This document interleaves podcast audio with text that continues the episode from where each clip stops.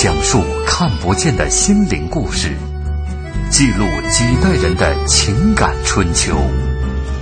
周一至周五二十一点，我们和您一起重温那些年。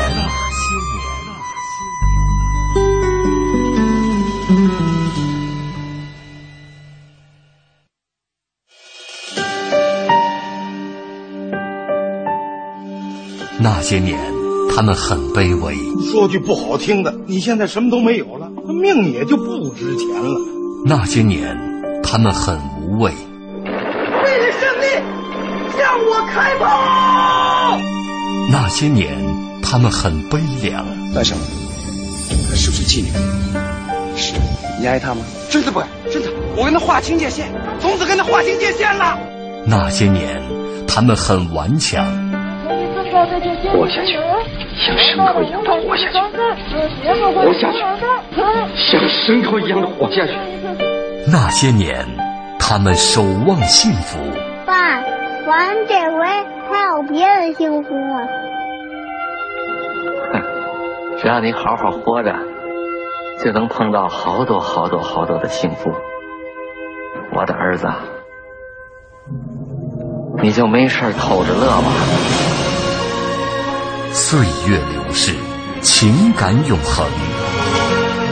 那些年，中国人的情感春秋。春秋。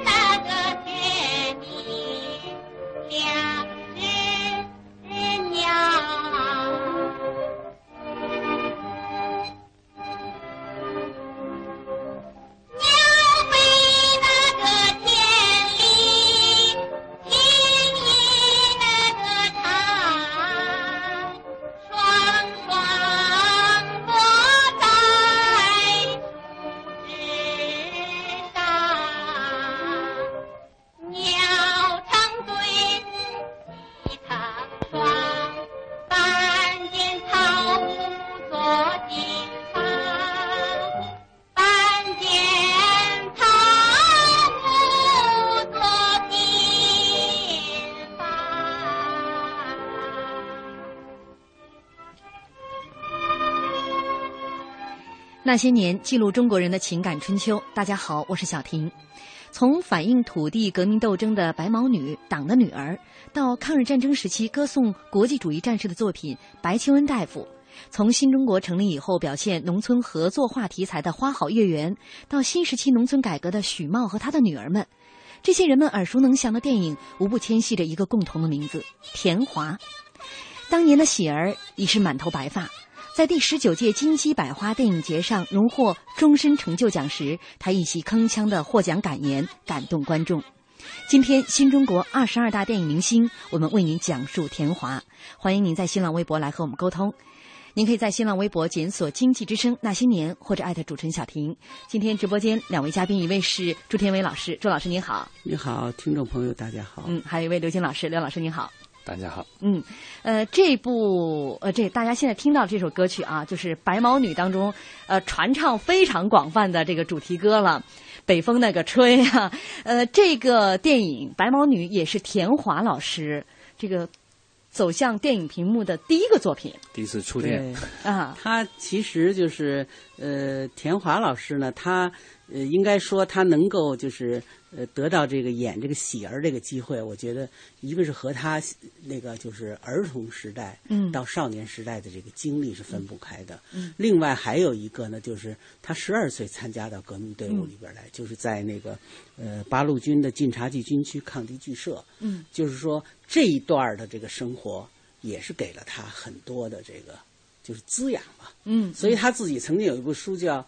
战火烽火硝烟遇我他，嗯，就是这我呢，就是他自己，那个他就是他塑造的那些角色，嗯，所以就是应该说他的一一生是从就是电影生涯是从白毛女开始，但是他的艺术生涯呢是从就是他很小很小的时候就已经走到我们的革命文艺队伍里来了。嗯嗯、所以我们我们在研究就是解放区文艺史的时候，其中就有有一个照片，我一直就印在脑子里，就是那个表演那个霸王鞭。嗯，那个时候是特别那个，应该说是少年的田华，就是那个穿着八路军的衣服，嗯，拿着一个霸王鞭，嗯，真是英姿飒爽啊！我们在这个节目的微博上也放了这张照片哈，那是他年龄非常小呢，非常小。你想，他十二岁就参军了嘛？嗯嗯，刚懂事不久。对，他当时这个获得喜儿这个角色的时候，其实自己心里没谱，因为从来没有演过电影。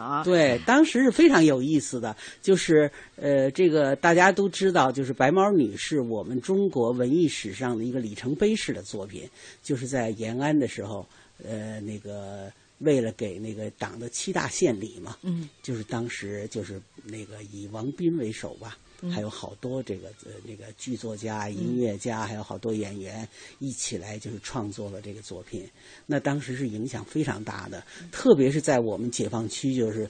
对这个部队进行阶级教育啊什么的，都是都是放这个白毛女，嗯，呃，不是表演这个白毛女，嗯、那特别像就是大家都知道，就是演演那个黄世仁的陈强，就是当时那演的太好了，结果那战士那个就部队的新战士拿起枪来就要就要冲他开枪，嗯，就说到了这种这种程度，嗯，我自己也有一个特别那个的感受，就是我。去年的时候到那个瑞士去，就是去联合国总部去搞一个中国电影的展览。嗯，当时呢就给那个就是日内瓦大学的学生们搞的中国电影节，就是请我们去给他做一个讲座。嗯、这个讲座中间呢，就是我们放了一点中国电影的这个有一些图片，也有一些就是活动的影像。嗯，就那 黄世仁被枪毙的时候。全体的听众起来，哇，热烈鼓掌，嗯，就可见这个就是他已经成了一个不朽的形象了，嗯嗯。但是就是当初就是选这个田华来演这个白毛女的时候呢，当时还有另外一个对象，啊，这个这个对象呢是，呃，据田华老师自己跟我，我这听他听他亲自跟我讲的，嗯，他说那人长特别漂亮啊，呃，而且呢也会演戏，嗯，是一个原来就是个话剧演员，嗯。但是呢，当时就是说，我觉得就我们不得不佩服，一个是这个王斌导演，一个是水华导演，嗯，就是他们这种对于一个影片中间的人物的这种设想啊，嗯，就是应该是这个喜儿是个什么样的？嗯、应该说，我觉得就是在田华身上，我觉得一个就是他的过去的生活经历留给他的。田华是那个河北省唐县人嘛，嗯，就是他本身就是。呃，反正我们因为和这么多年啊，和田华老师接触哈，田华老师是个特别质朴的人，嗯，所以就可想，就是当年他在就是被选去来试这个白毛女的时候，肯定那个时候用我们现在话说，可能就是一小土妞，是不是？是吧？就是因为他本身有这种气息在他的身上，他在农村长大，对，是他十二岁参加这个。这是文工团演出以前，嗯，就在河他其实参加了这个剧团，他也是在乡下，对，是吧？而且还一个根据地嘛，是吧？还一个就是他的母亲呢，从小就是因为家里生活特别困难嘛，嗯，他母亲把他们几个孩子养大，他母亲就就一辈子特别苦，嗯，所以就说这就是他自己的这个儿童和少年时代的生活，应该说。和喜儿有很多共通之处。嗯，说到这儿，咱们得说说他这个家庭哈。呃，这个田华老师呢，他生活在这个出生在河北唐县的一个呃，算是贫苦的农民的家庭里边。但是他爷爷当初是贩盐的，最后也倒闭在这个 贩盐的 这个事情上。呃，他的父亲是哥四个里边最小的一个。但是他的父亲有这个喝酒，就是这个这样的一个习惯，所以就赊酒。那赊完了这个酒又还不上这个钱，别人就到他们家来就讨债。我看到他回忆说，有一幕说，过年年底儿，他父亲就到外边躲债去了，就留下他的母亲和他的这个他和他姐姐。然后说母子三人就给这个讨债人就下跪，说求呃，然后还包包括给他父亲下跪，求他父亲不要再喝了。但是这一切可能都无法阻挡哈这个父亲的一个这样的习惯，甚至是也无法呃这个博得这些债主的一个同情。所以想想那个时候他的母亲太不容易了。现在讲起来这叫一个方面是父亲得了酒精依赖症，嗯，那他必须要喝酒；另外一个方面来讲，这个情节就跟《白毛女》里头的这个杨伯劳这个年关所躲债，然后自己的这个窘境啊，家庭这个窘境，所以如出一辙。对，所以就是这些对于他他理解喜儿这个人物啊，他有一种先天的这种血和肉的联系。嗯，加上就是在拍摄这个影片的过程中间呢，他自个儿也讲过，就是。呃，包括王斌导演和嗯，好，咱们这个电影咱们稍后再讲。广告。爷爷，老师今天又教了一个新的汉字，就是孝顺的孝字。您看这个孝字，老在上，子在下，意思是孩子背着爸爸，孩子照顾老人，就是孝啊。嗯，咱们的汉字啊，不但象形，而且会意。一个孝字。老在上，子在下，是长幼次序。在我们中国文化里啊，有孝心，也有孝行，才是孝啊。讲文明树新风公益广告。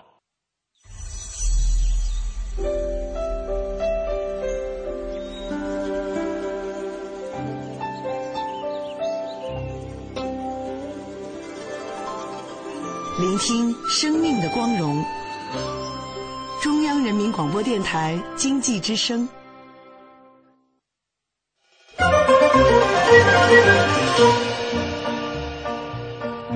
我是四零后，我们那个年代，大家呢，不管男孩女孩，的白衬衫、蓝裤子、白球鞋、系个红领巾，当时就是应该是大家呢认为最好看的服装。哎，特别流行。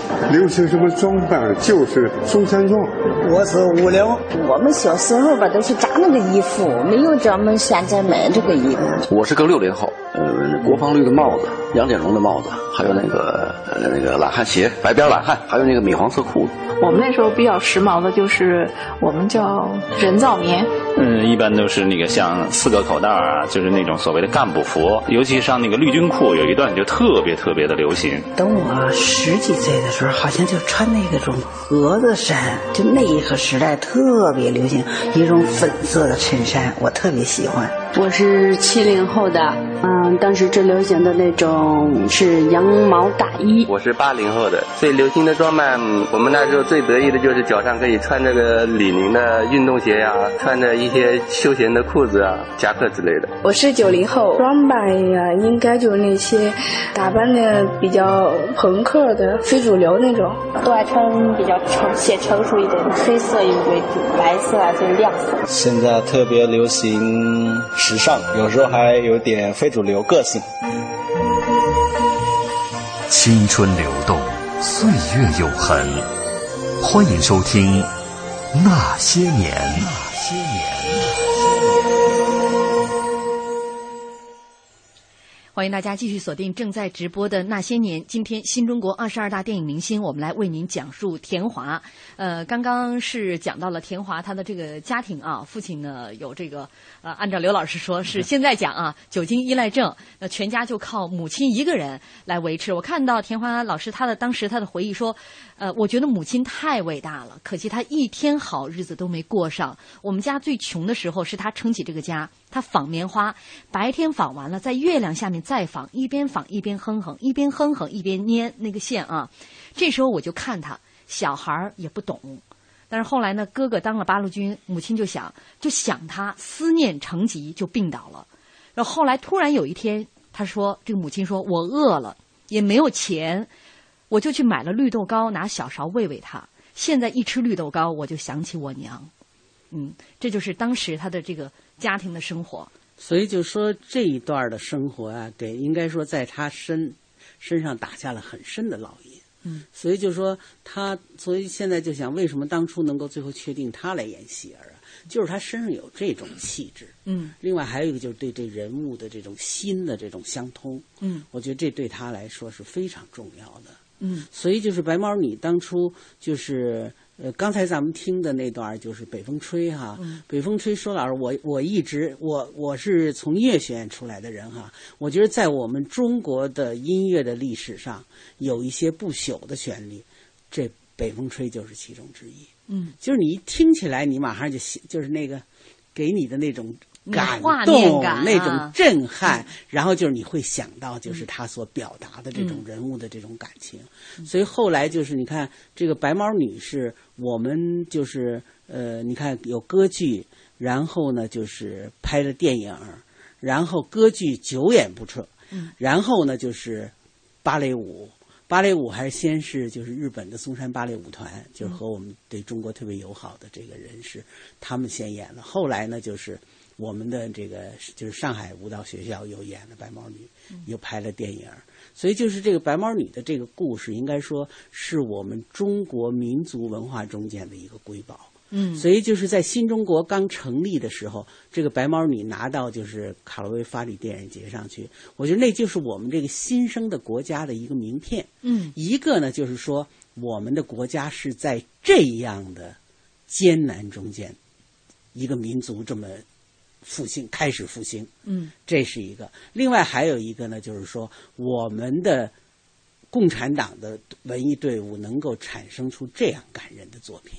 朱老师，嗯，这里头其实来讲，这因为你刚才回顾了，像这个《白毛女》，它有歌剧啊，一直到这个电影啊，像这样的一个历程。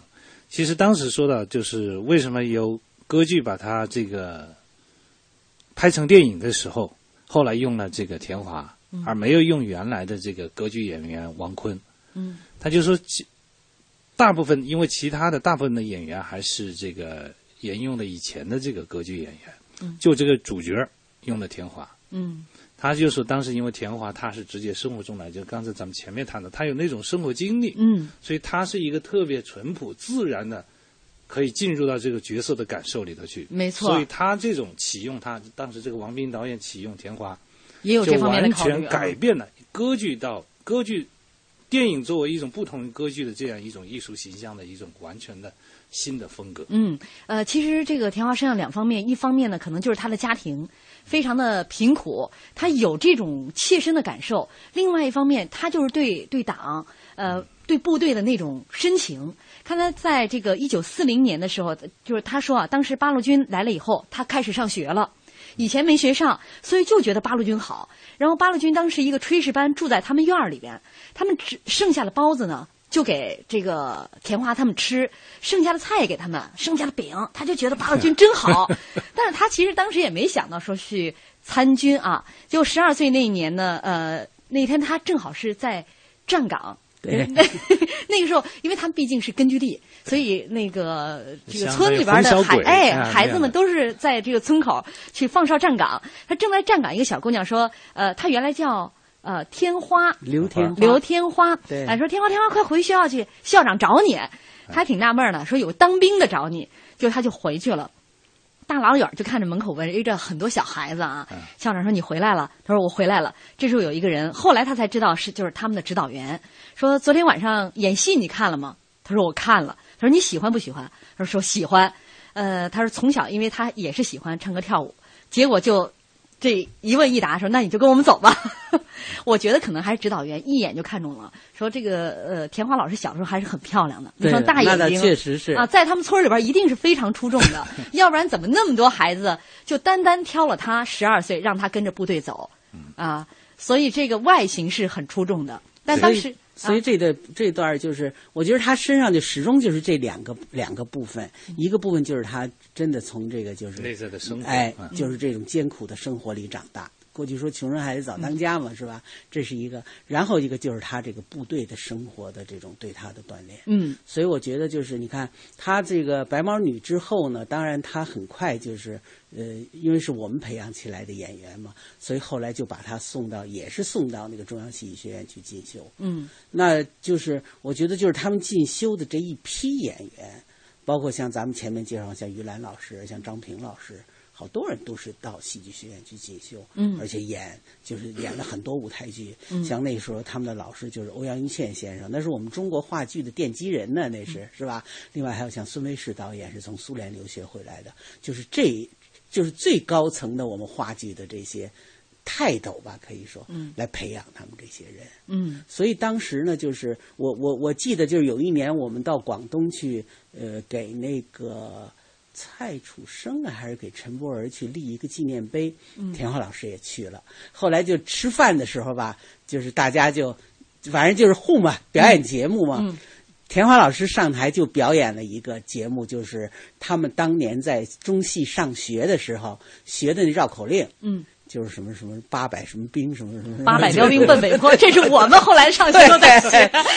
原来鼻祖在那儿啊。对他上台就说，他说他就说我当年就是被送到这个戏剧学院去学习，我今天就给大家表演一个，就是我们在戏剧学院上学时候学的这个绕口令。嗯嗯，哎呀，大家特听完都特别兴奋，跟他鼓掌。您说的惠州是吧？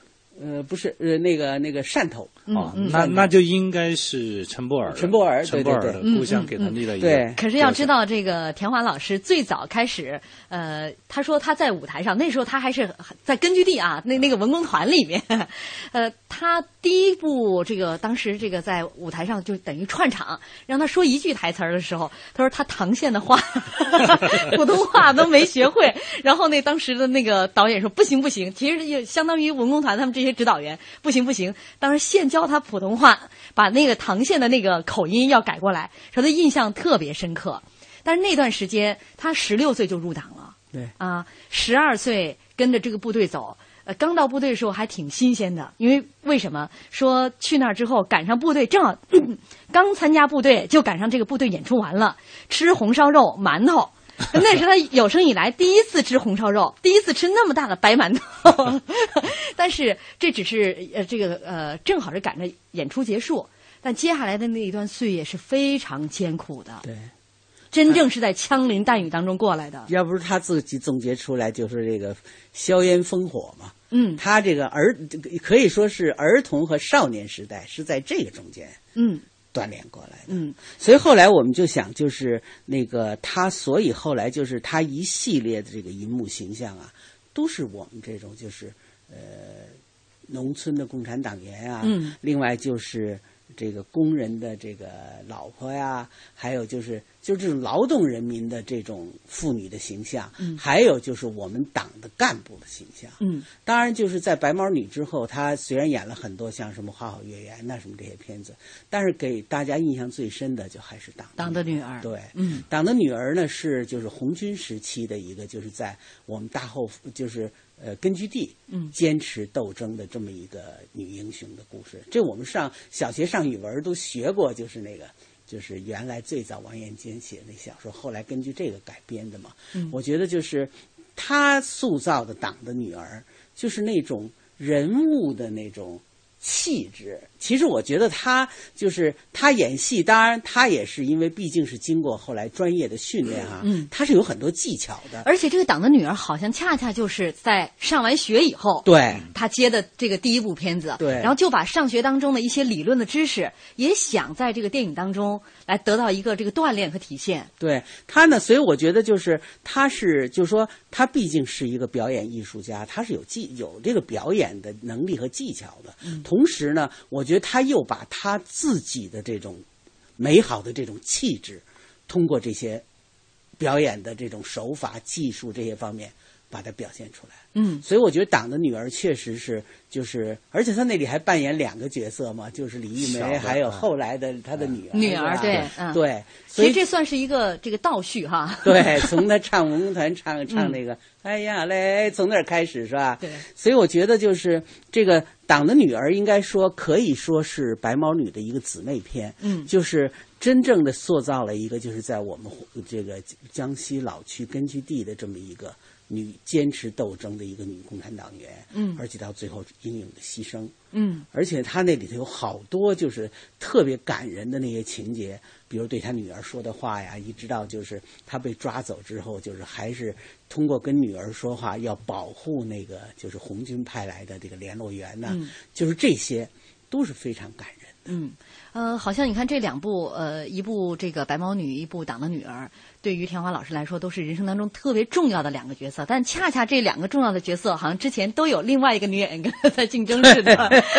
这部演员，这部戏也是这样啊。这个《党的女儿》是这个最早是要秦怡和刘琼来演的，最早是。嗯。所以，所以就是到当然就是说，田华塑造的是田华的这个李玉梅，嗯，是吧？所以我觉得就是呃，就是他呢，就是因为我我们有时候也跟他交谈，他自己也讲，就是这个他演主角儿，嗯，他非常出色，但是他也有几个特别出色的配角，嗯，而且还非常棒。哎，我觉得这里头一个就是那个他在那个《风暴》里面演的那个林祥谦的夫人，嗯，那个简直是你就你就想不出来他是那么一个好像特别大一大演员啊，不是，嗯，他是就你就觉得他就是那么一个非常朴实的一个没有文化的，但是又很有觉悟的这么一个工人的老婆，嗯，而且这里还有一个就是特别棒的，就是那个白求恩大夫里头的那个大夫。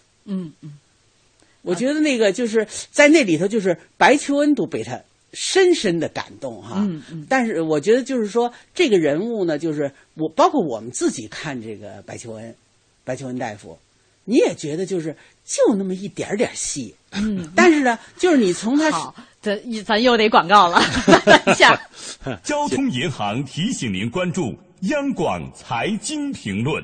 等老板加薪，不如自己加，不如自己加。现在来签约交通银行沃德新金定投组合，自动扣款，智能理财，马上加薪，还可获赠百元话费。详情请致电九五五九交通银行。健康美味就选双汇，双汇开创中国肉类品牌。奶瓶三十五，背带裤一百二十九，学步车四百六十八。姐，这小家伙开销可不小呢。哎，自从儿子出生以后啊，我都好久没有买过新衣服了。你姐夫也不送我花了。姐，过日子不能光靠省，还得学会经营呢。你得学学理财了。据我了解呀，白银投资就不错，只看一根 K 线图，二十二小时随时交易，模拟一次就会做。你边带宝宝边做白银，什么都不耽误。是吗？你再详细说说。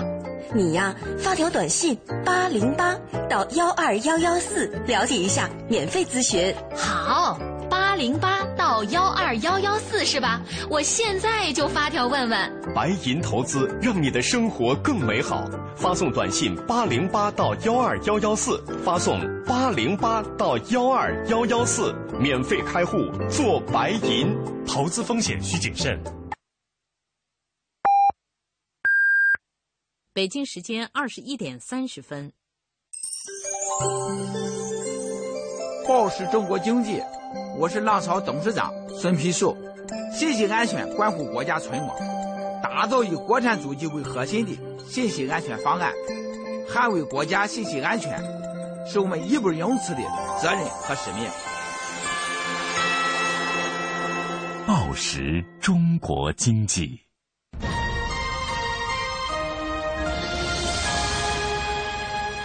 济之声，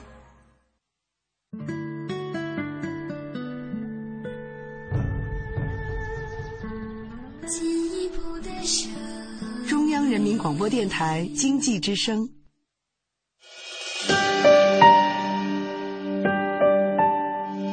那些年，他们很平凡。人的生命是有限的，可是为人民服务是无限的。我要把有限的生命投入到无限的为人民服务之中去。那些年，他们很伟大。我向主席跟总理保证，八年之内两弹结合成功。那些年，他们很孤独。对不起，我是警察，谁知道？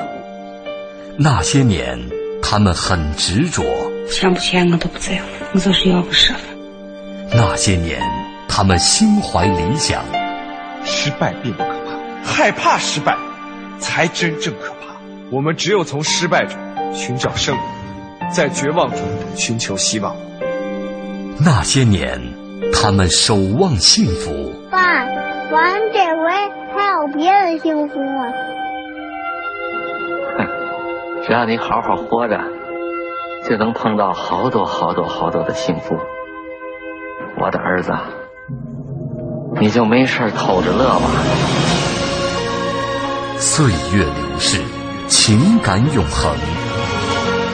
那些年中国人的情感春秋春秋。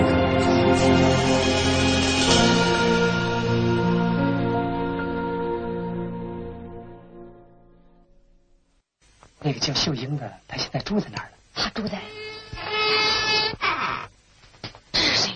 你来干什么？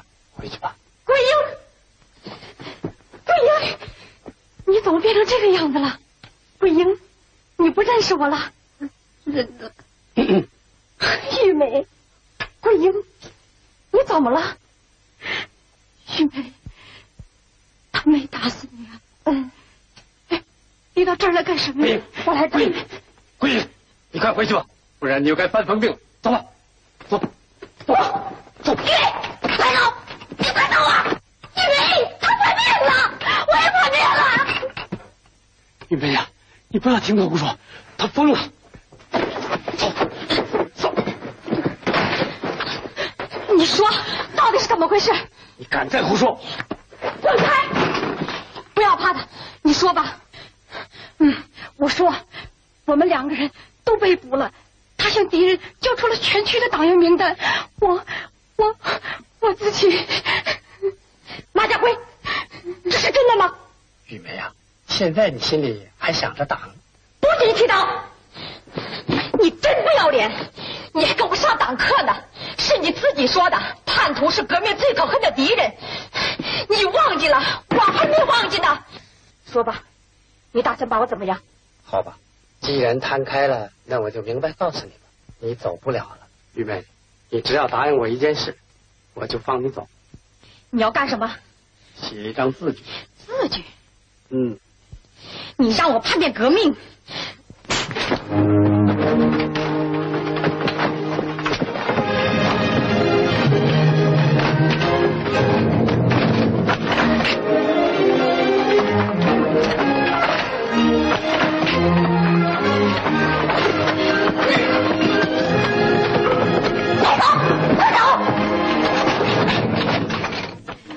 现在大家听的就是《党的女儿》当中的一个片段哈。我小的时候看到这一块的时候，把我紧张的，唯恐这个叛徒把他给抓住。这个当时就是就是我们的文化部长著名的作家茅盾评价这个《党的女儿》说，田华同志塑造的李玉梅的形象是卓越的，没有她的杰出表演，这部影片不能给人以那样深刻而强烈的感染。嗯，所以对他评价是非常高的。这党的女儿，嗯，算是大家对他的一个肯定，而他也是通过这个学校的一个系统的学习啊，呃，在这个演技方面算是有一个呃更大的一个提升。呃，原来还是心态劲啊，对。呃，我们微博上的这些朋友说，呃，还有他的反特片，啊、呃，这个比如说像《列子》呃九十九号，对啊、呃，说田女士饰演的党委书记虽然不是主角，但印象特别深。那是因为这部电呃电影当年在电视上播出的时候，我是在邻居家看的，还记得邻居用的是一台九寸电视机，还在电视机屏幕前加了一块电视专用的放大镜，让这个九寸的电视机看上去似乎有十四寸那么大。而且陈佩斯在这个呃电影里边演的是特务，海外来人。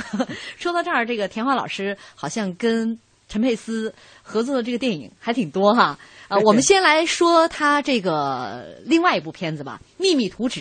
对，这是当时很多人都非常喜欢看的。要说这部片子，呃，文革期间除了几部样板戏之外，哈，呃，这个有四部影片是在一些部队和单位有这个播放的机会，俗称叫做“三战一密”。这三战呢，就是地雷战、地道战、南征北战。这一密就是这个秘密图纸。秘密图纸里头就是她是扮演一个女的公安人员嘛，嗯，我觉得这个就是就这个人物实际上是延续了。如果我们说就是田华塑造的这个银幕形象有一个画廊，他是延续了他前面的这个就是整个的他所塑造的这种人物，嗯、一个就是这种我们说这种劳动的妇女，或者是。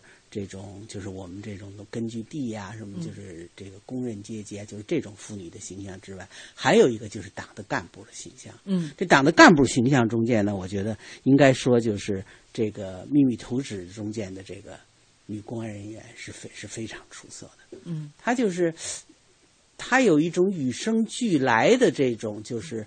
一看就是共产党的干部，嗯、就是就是这种气质。嗯、但是呢，就是他给这个人物身上还是有，就是下了很多功夫。嗯、就是他怎么抽丝剥茧的把这个就是最后把那秘密图纸的这个秘密给揭开。嗯，所以我觉得就是大家喜欢这个，我觉得不光是那时候就是小孩喜欢，小男孩喜欢，小女孩也喜欢，就是男孩子们总是喜欢看这种就是抓坏人嘛，抓坏人嘛，嗯，是吧？但是我觉得就是就是田华所塑造的这个形象，而且那里边又是他和王新刚搭档，嗯，也就是两个人一起来，就是这个田华的主要面对的敌人呢，就是那个嗯，古仲如，嗯，就是披着大夫的这外衣的这个。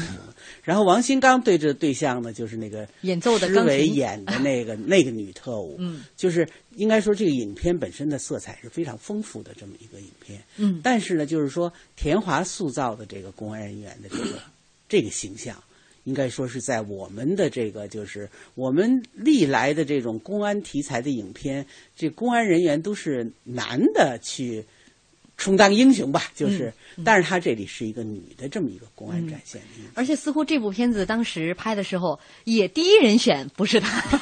你看她这几部哈，呃，非常受欢迎的这个电影，似乎都是这样的命运。但是最终落到田华老师头上的时候，她都是很好的去诠释了这样的一个角色。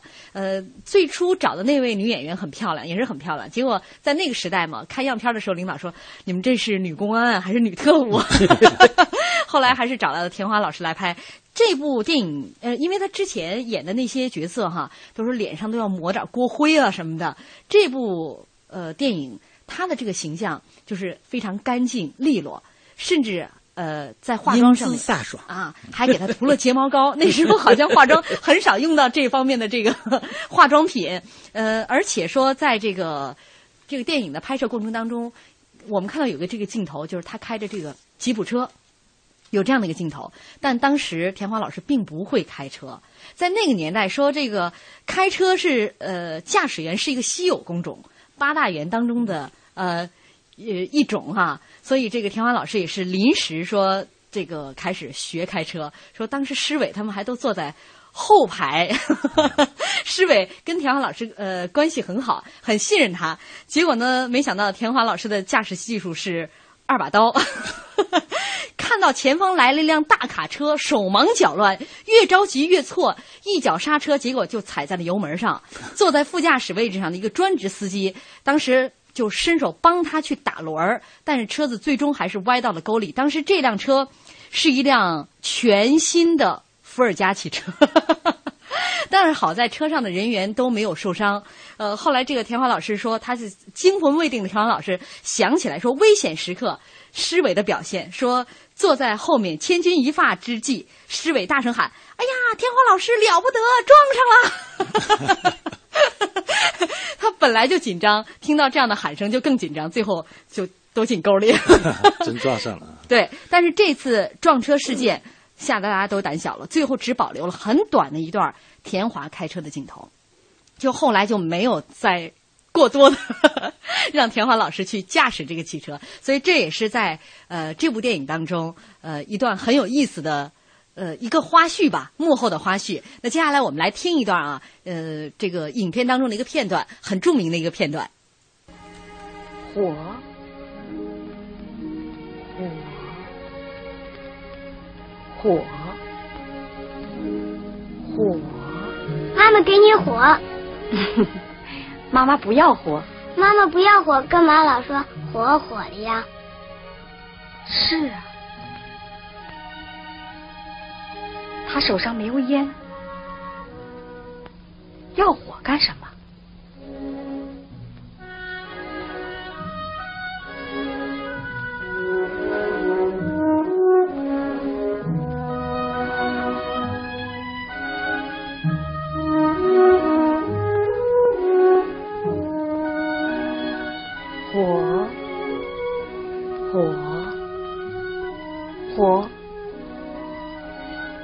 车没污点吧？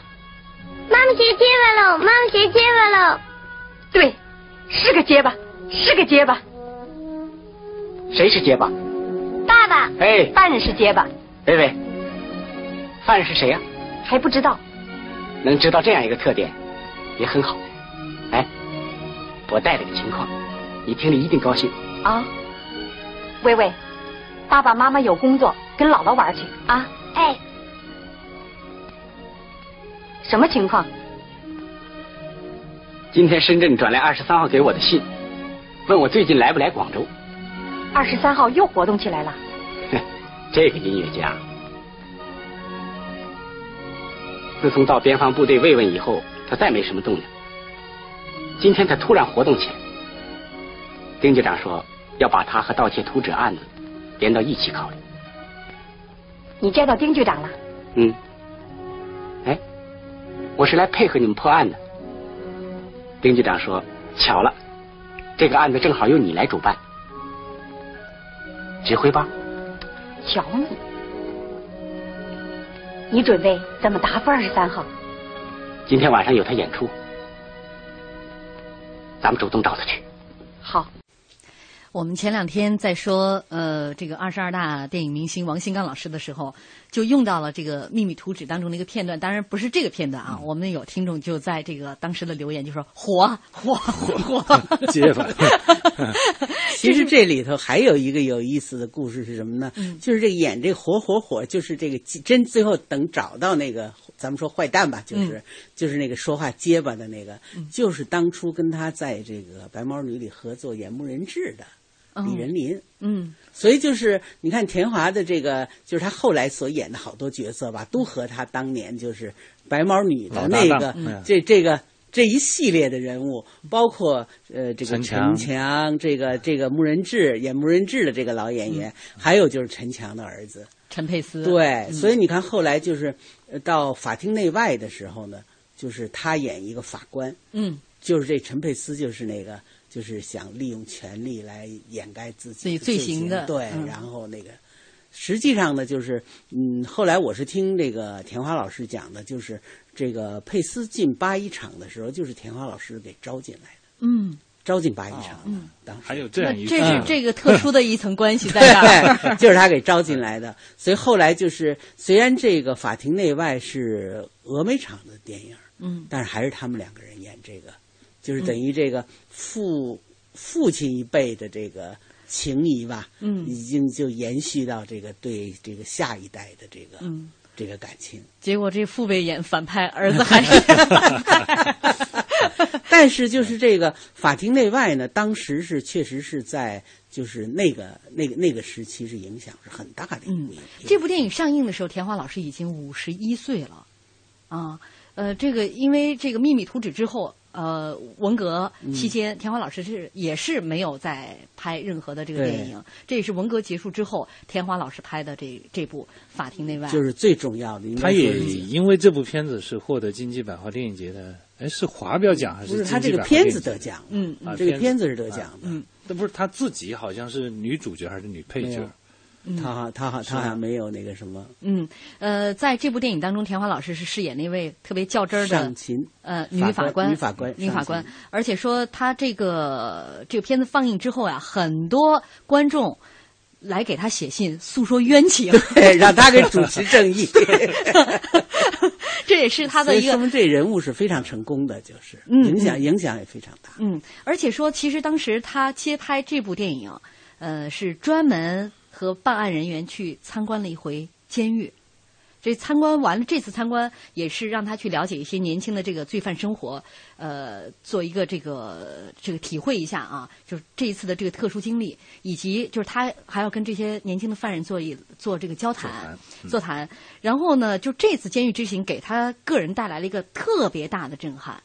他在监狱第一次见到这么多的年轻罪犯，都是十几岁、二十几岁的。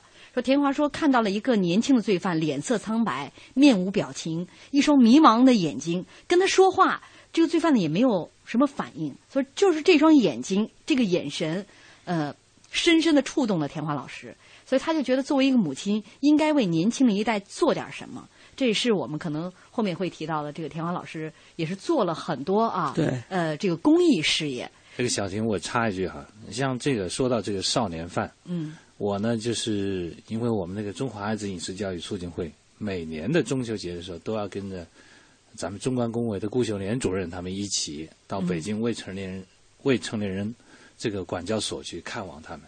真的是你到了这个里面去的话，在那高墙之内，那些十几岁的这个这个，有的人还看起来非常少年，嗯啊，一脸纯真无辜的样子，但他们实际上是因为各种各样的原因，都已经犯下了，有的犯下了非常严重的这个罪行啊罪行。所以我觉得就是呃，田华老师还有他自己也讲，就是就是于兰老师他们。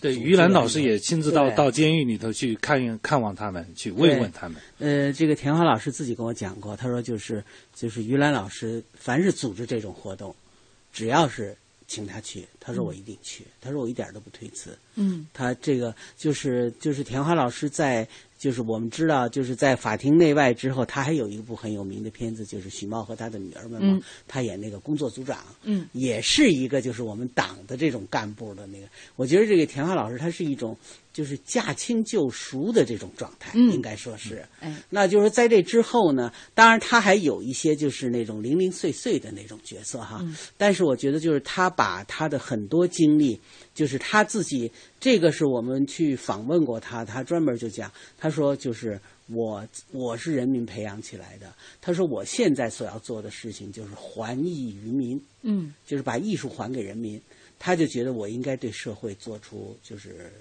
报答社会对我的培养吧。所以公益的事情特别多对，，他做。反正我知道的就是一个是他办了一个就是田华艺术学校，嗯我到这学校去过，规模还他就是他办的那几年规模还是很大的，还是，嗯而且确实培养了一些人才。嗯我觉得田华老师就是他是用自己的各种各样的呃家庭关系、社会关系，还有就是在我们这个利用他在社会上的影响，他是给社会做事儿。嗯他不是为了就是利用这些东西来以权谋私，他不是，他是翻过来的，利用自己能够就是有的这些社会资源，他来给社会做事。嗯嗯所以就是他一个就是他办的这个艺术学校，这艺术学校很多孩子都是就是家里生活很困难啊，嗯但是呢，就他觉得是一个好的艺术上的苗子，然后他请了很多老师。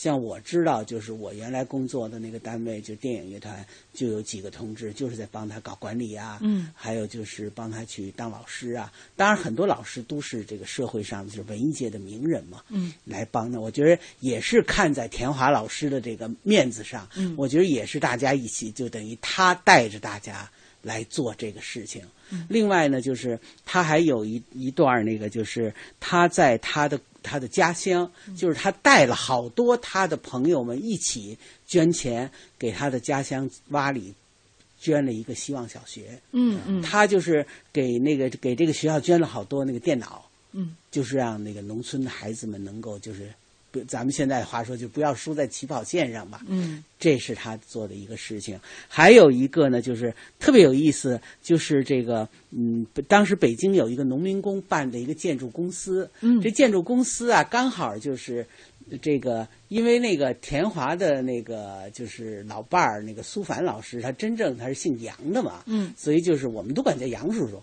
这个呃，一个是他姓杨，一个是呢，就是这个呃，这个就是建筑公司里头啊，三个老板，嗯呃，有两有两个人的名字里有田字儿，有两个人的名字里有华字儿，所以后来他们这建筑公司叫田华建筑公司。结果不知道怎么就跟这个田华老师把关系拉上了。后来这个田华老师就就就就跟他们讲，他说我我来帮助你们，不是为了我个人要谋什么利，嗯而是因为我觉得我应该支持你们农民来搞建筑公司。嗯所以他从来没有在那儿拿过一分钱，而是就是千方百计的帮助这些人把这个建筑公司建立起来。嗯他说，因为第一我叫田华，第二我们家老伴儿姓杨。他说跟你们就是他就是有，我觉得就田华老师身上有一种这种东西，就是那种天然的那种，就是和劳动人民的那种，就是血和肉的那种联系吧。嗯我觉得这不光是就是表现在他的这个艺术艺术的这个事业方面，就是他用这个东西来就是来塑造自己的人物形象，而且他在自己的平时的工作中间，他也处处体现出来这个就是和劳动人民永远保持密切的这种联系。嗯所以他这些年，你看他其实家里头还是有很多的那个困难。没错，我看到这个一一档节目当中说，呃，他在这个一个地方啊捐款嘛，他的名字写最前面的，他很不好意思，他说我捐的很少，我就捐了，当时捐了两千块钱，但是没办法，呃，他自己家里边的负担也很重。我对。们要知道，这个田华老师很多地方他都在做这个慈善的这个事情，但是自己家里的情况可能很多人不太了解啊。对他，我因为我我我我嗯我给个例子哈，嗯。就是一一年的时候，就是中国儿童少年电影学会这个三十年，嗯。啊，就是于兰老师在八一年创办这个儿童电影制片厂嘛。这次呢，就是于兰老师也把田华老师也请过来了。嗯大家吃完饭，这个仪式以后，大家一起吃完呃吃个饭，吃完饭以后，葛存壮老师、田华老师在这个祭席的这个饭局中间就说，今后凡是为儿童啊看电影，当时是因为说起来儿童电影，那么像这类的事情，只要让我们出席，我们一分钱不要，就是这样的态度。嗯，对，其实呢，就是因为他家里确实是很，应该说是有很多困难的哈。因为他你们大家都知道三个儿子，嗯。他老大呢是一个就是炮兵里头的也是高级的首长了，嗯。老二倒是我们电影界的，就是我们电影科研所的所长，嗯。老三我还真不知道是干什么的，因为和老二比较熟，就是杨雪培所长嘛。雪培。嗯。对，然后呢，就是呃，一个是这杨叔叔本身嗯。病了，然后呢，就是这个雪培的夫人是得了癌，嗯。然后就是老三夫妇两个，就是因为家里装修嘛，就是受那个空气的污染污染。老三夫妇两个都得了癌。所以说一家等于说四口四个癌症，四个癌症病人。所以他因为因为有有一次就是我们也是聚会嘛，是给那个于兰老师他们祝寿，就是九十大寿的时候嘛，于兰老师也来了。后来那天他就说，他说今天也是他们家那个杨叔叔生日，然后后来我们大家还把我们就是买的那个寿桃啊什么的，让请他回去带给杨叔叔啊什么的，就是那那那我就知道，就是他实际上就是家里生活还是有很多的这个。当然你要说起来说困难。他他不会说生活困难，收入也是不少的，但是你想想这么大的开销，是一个特别大的一个负担，对、啊因为这是精这是一个神上的压力也是特别大的。嗯因为其实呢，就是田华老师说老实话，特别爱他这个三个儿子，嗯这因为我们跟他接触是知道的，但是同时又要求特别严格。这个一个就是说，杨叔叔他们家是一个就是那种知识分子家庭嘛，嗯本身就家教特别严，然后田华老师也是对孩子要求特别严格。嗯，我记得有一次他就跟我认识那个啊，我就认识杨雪培老师，嗯这个是咱们电影界的技术方面的大腕儿，嗯啊，他是我们电影学院的特聘专家。嗯，对，然后就是后来一次他就讲他就跟我说雪培嘛，说那个我我是因为和杨所长带我出过一次国去，那个、就是去那上法国去弄那卢米埃尔的那个摄影机，所以就跟等于跟他也有点密切的关系，就这样子的。后来有一次讲起什么来呢？就是他给孩子规定，就是每个星期天必须得回家来看父亲母亲。嗯家教很严啊，家家里特别严，对三一一方面又特别爱这三个孩子，一方面有要求特别严。嗯然后呢，后来就是那个那那天，嗯，这这田华老师自个儿给我讲的，说雪培那个星期没来，说然后那个田华老师当时就很不高兴了，嗯。然后就雪培说跑得满头是汗进来说妈妈真对不起，说我今天确实有点事儿，嗯。但是我我要回来看你一下，我还得去开会去。嗯嗯，田华老师在外面是这个有大爱的人，嗯。然后在家里面家教很严格，对自己的这这个三个儿子的这种的这种从严治治从严治家，治家吧，也是一种爱，也是一种爱。然后就是他的孙子呢，也是他的孙子不是现在在八一厂当演员嘛？嗯嗯，也是跟他一起演戏。而且我觉得，就是田华老师他是一个什么样的人呢？就是你看他。他和好多老人家不一样，其实像包括像我们这种年纪，有时候说起来什么看韩剧呀、什么这样，就不太以为然哈、嗯但是田华老师说，我挺喜欢看的，我觉得是值得，就是他纯粹是一种，就是作为一个表演艺术家，他是从这个角度去作为一个研究对象，他不觉得这个有什么不可以说出口的。嗯我是我我那次听他访谈，我我特别感动，嗯就是他那思想特与时俱进，你知道吗？不是那种就是墨守成规的那种人。嗯嗯，其实今天这个因为时间关系哈，呃，田华老师还有很多的故事，比如说他跟他爱人。呃，他们的这个在战争年代的这个爱情，非常的曲折，但是很完美的一个爱情。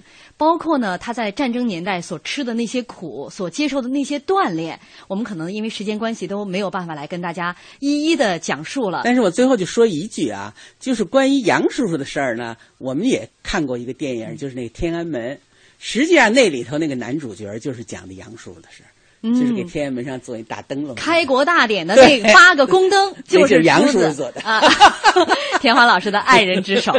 好，节目最后还是用我们听众的这个留言做结尾。浩浩乎平沙无垠说，田华老师从旧时代的贫苦沧桑中走出来，演绎善良，演绎忠诚，演绎无怨无悔的奉献，演绎感恩社会的人性，演绎心怀天下的崇高，桃李不言，下自成蹊，向老一代艺术家致敬。好，今天非常感谢两位嘉宾，也感谢大家收听，我们明天再见。